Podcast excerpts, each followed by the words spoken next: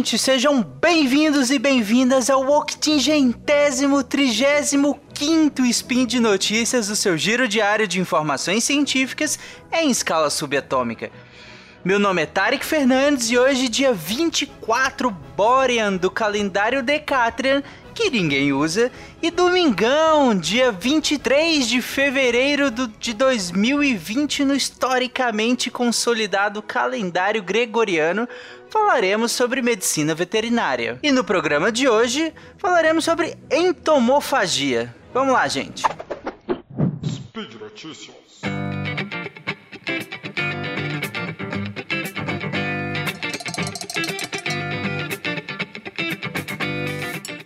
Bom, basicamente, entomofagia seria o ato de comer insetos, bem, partindo da definição bem básica aqui.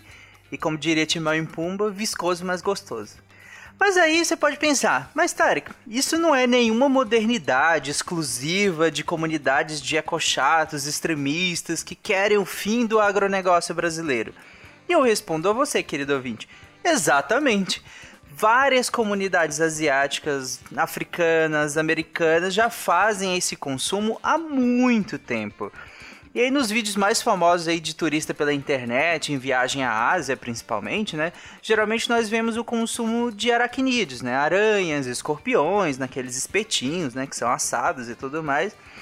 Mas eles também consomem muitos insetos, né? Gafanhoto, grilo, formiga, barata, entre vários outros insetos de maneira completamente diferente. Acho que uma das maneiras mais legais que eu já vi foi uma baratinha é, coberta com chocolate. Hum, enfim, vamos lá.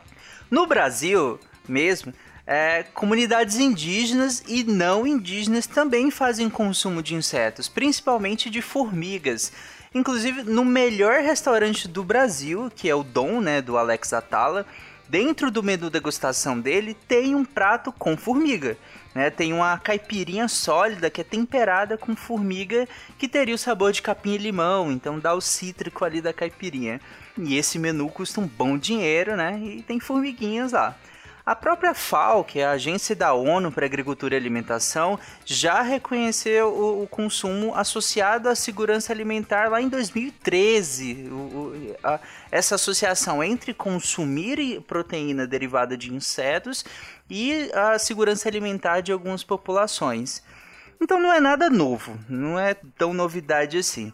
Mas eu entendo e as barreiras culturais, né, que, que tem-se em comer insetos para nós, né, população que não está tão habituada a isso, a comer diversos insetos, né, pelo menos a maioria da população.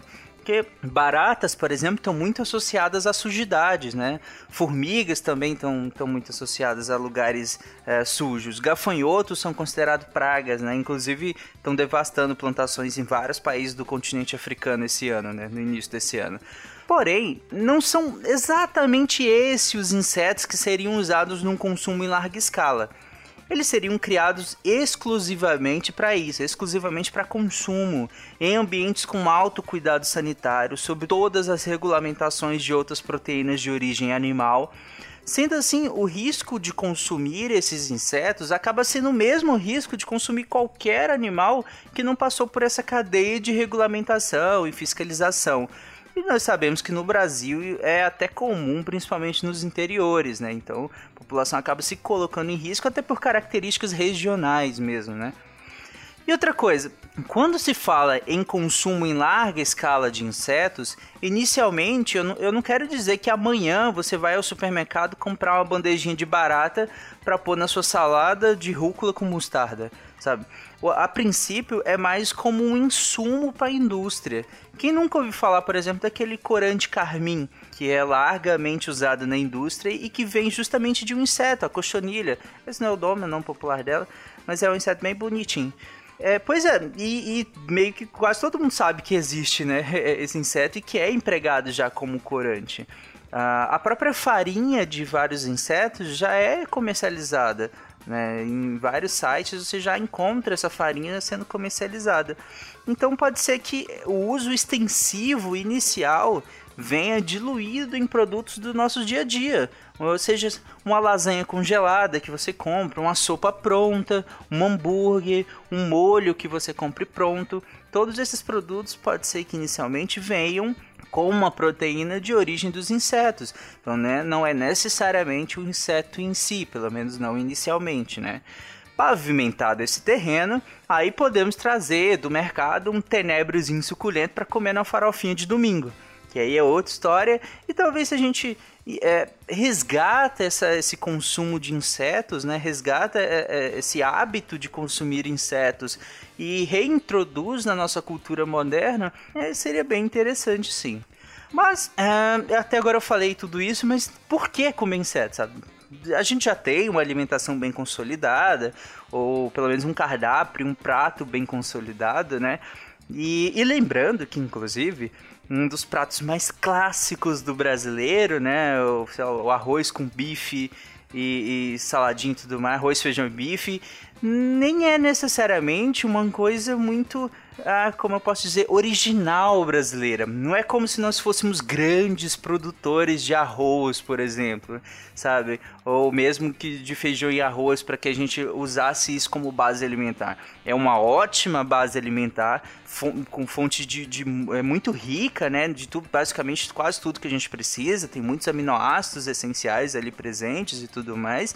Mas a gente foi, a gente é, tornou isso como cultura né, a partir de políticas públicas, né, a gente tornou isso cultural. E é assim que, eu, pelo menos eu particularmente, vejo também a introdução dos insetos como algo que pode vir de uma política pública e de uma conscientização e pode ser introduzido à nossa cultura e a gente absorva isso, né? Mas enfim, por que exatamente comer inseto? De modo geral, os insetos são ótima fonte de energia e proteína de altíssima qualidade, inclusive. Eles têm grande quantidade de aminoácidos, de ácidos graxos monoinsaturado, poliinsaturado, e são muito ricos em minerais, principalmente ferro. Alguns insetos, eles têm uma quantidade de ferro maior do que inclusive proteína animal, no caso bovina, né? É, além disso, tem muitas vitaminas.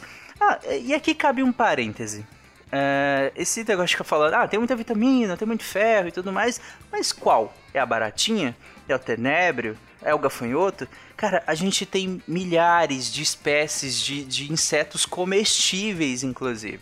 Então são muitos tipos de espécie. Fica até difícil falar que, que os, todos os insetos têm isso ou têm aquilo. De modo geral, eles têm, né? É isso tudo que eu vou falar aqui. Mas eles também têm muitas variações em, entre qual espécie, qual espécie que a gente está falando. Um, em alguma espécie específica pode ser que tenha uma grande quantidade de ferro. Eu sei que tem algumas espécies, por exemplo, que tem uma quantidade de vitamina D enorme. Então varia, pode ter uma variação grande também. Afinal, a gente tem milhares de espécies, né?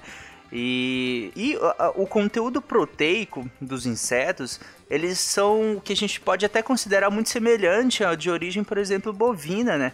Pela quantidade de proteína que eles têm, proporcional, claro, e pela qualidade dessa proteína. Qualidade, quando eu falo, é a, a quais aminoácidos que estão compondo é, é, essa, essa origem proteica. Se são aminoácidos que a gente consegue absorver muito facilmente, eles estão numa forma que a gente consegue absorver ele muito bem. É, são aminoácidos que a gente precisa adquirir eles da alimentação.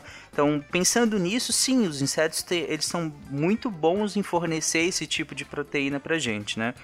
Em geral, tem alguns cálculos que eh, vem fazendo que 100 gramas de alimento, a carne bovina teria em torno de 23% de proteína, enquanto o frango teria em torno de 30, 40% e os insetos teriam em média 50, 60%.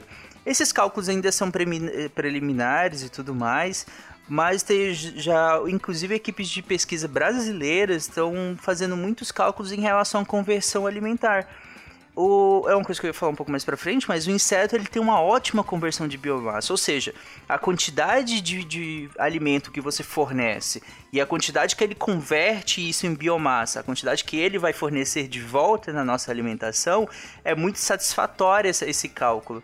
E é bem mais satisfatória do que quando a gente faz esse cálculo, por exemplo, para bovino. Algumas equipes de pesquisa brasileira estão vendo que é o nível de, de conversão essa alimentar é muito alto em relação a, é muito boa em relação a, bovina, por exemplo. Então nós teríamos que fornecer uma quantidade menor. E aqui eu entro em outro ponto. Uh, até agora eu falei dos grandes motivos alimentares, nutricionais para que a gente consuma insetos, mas tem um outro grande motivo que é o motivo ambiental para que a gente faça esse consumo porque eles demandam menos recursos, como a própria água, né? A gente sabe que é, tem aquele cálculo que já está um pouco antigo, mas que um quilo de bife necessitaria de mais de 17 mil litros de água para ser produzido, né? Enquanto em insetos, é, essa quantidade seria bem menor do que para produzir. Além disso, a, a, esse ciclo de vida dele, esse ciclo produtivo dele até a cadeia de comercialização, emitiria muito menos gases do, do aquecimento global. Por exemplo, o metano, que é muito emitido pelas nossas vaquinhas, né? Quando estão sendo em pasto e tudo mais. Então, por ter, é, é, não só o metano, gás carbônico também. Essa, a taxa de emissão desses gases na produção inteira de um inseto, na produção de um bovino, a do inseto seria muito menor, né? Além disso, ele precisa de menos espaço. Né? Então, e a taxa de reprodução é muito maior do que uma taxa de reprodução de qualquer outro mamífero, né? Então, é, pensando tudo isso, ele realmente é muito, muito interessante. Além disso, apesar da proximidade evolutiva dele com os crustáceos e tudo mais, os insetos podem ser consumidos por pessoas que são alérgicas. Eu, por exemplo, acho que como boa parte dos ouvintes do SciCast já sabem, eu sou alérgico a camarão.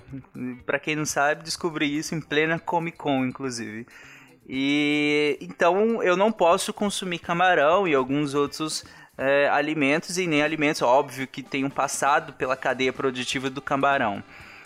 E com insetos eu poderia consumir. É, é, os insetos eu poderia consumir tranquilamente. Eles não teriam essa reação cruzada, por assim dizer, né? É, a proteína dele é, é bem diferente, né? Então, gente, só para fechar, no mundo em que quase um bilhão de pessoas sofrem de desnutrição atualmente, com um avanço enorme da fronteira agrícola, é, seja para plantar a, alimento, seja para pecuária, por exemplo, e muito desse plantar alimento é justamente plantar alimento para sustentar a indústria da pecuária.